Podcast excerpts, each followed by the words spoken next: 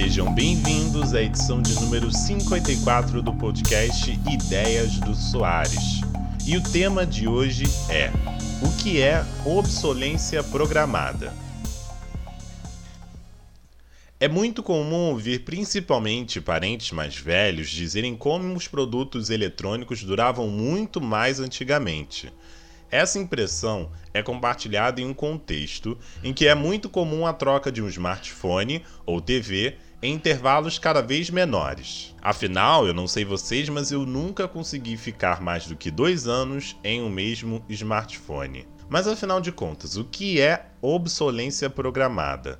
Estamos falando de um fenômeno em que empresas intencionalmente fazem com que seus produtos durem um tempo menor com o objetivo que os consumidores não demorem tanto tempo para comprar um novo produto. Segundo um artigo produzido pelo Investopedia, podemos dividir a obsolência programada em dois tipos.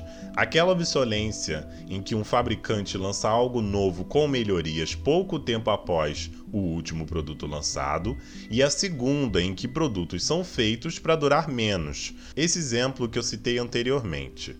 Não posso esquecer de mencionar também o problema de que às vezes o lançamento do novo vem acompanhado de coisas que inutilizam versões anteriores. Para deixar mais claro, não posso esquecer de mencionar o caso da Apple com os smartphones.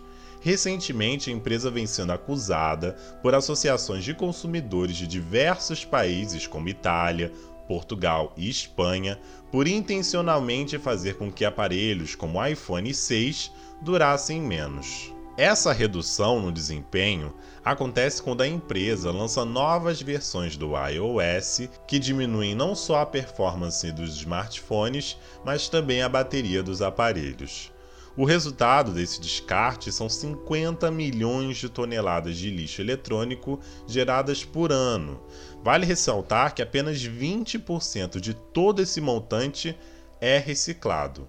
Mas é importante falar também das várias associações no mundo que têm se movido contra a obsolência programada dessas empresas. Na Itália, por exemplo, a Apple foi condenada a pagar 400 milhões de reais para que os consumidores consigam seu dinheiro de volta. Um detalhe importante é que foi Justus George Frederick, em 1928, que falou pela primeira vez em obsolência programada.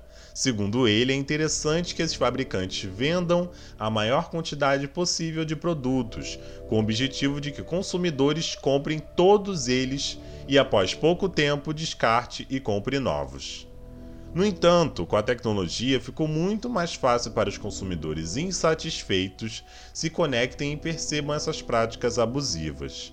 Resta saber se todos esses processos devem resultar em alguma mudança no futuro.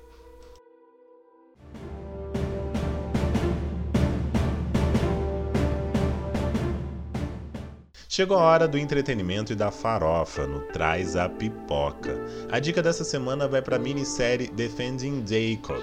Essa série acompanha a vida de uma família que tem a vida transformada em um inferno após Jacob, o único filho, ser acusado de ter assassinado seu amigo de escola. Será que o adolescente foi responsável pela morte do garoto? Por quê? E se não foi ele, quem seria capaz de cometer o crime? Essa série se parece muito com outra dica do podcast, Undoing, que é da HBO, em que todas as respostas são dadas no último episódio.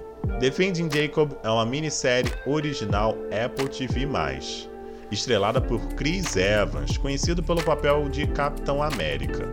No total são oito episódios, com todos eles já disponíveis para assistir. Então é isso, pessoal. Esse foi mais um podcast Ideias do Soares. Continue acompanhando em todas as plataformas digitais. E até a próxima.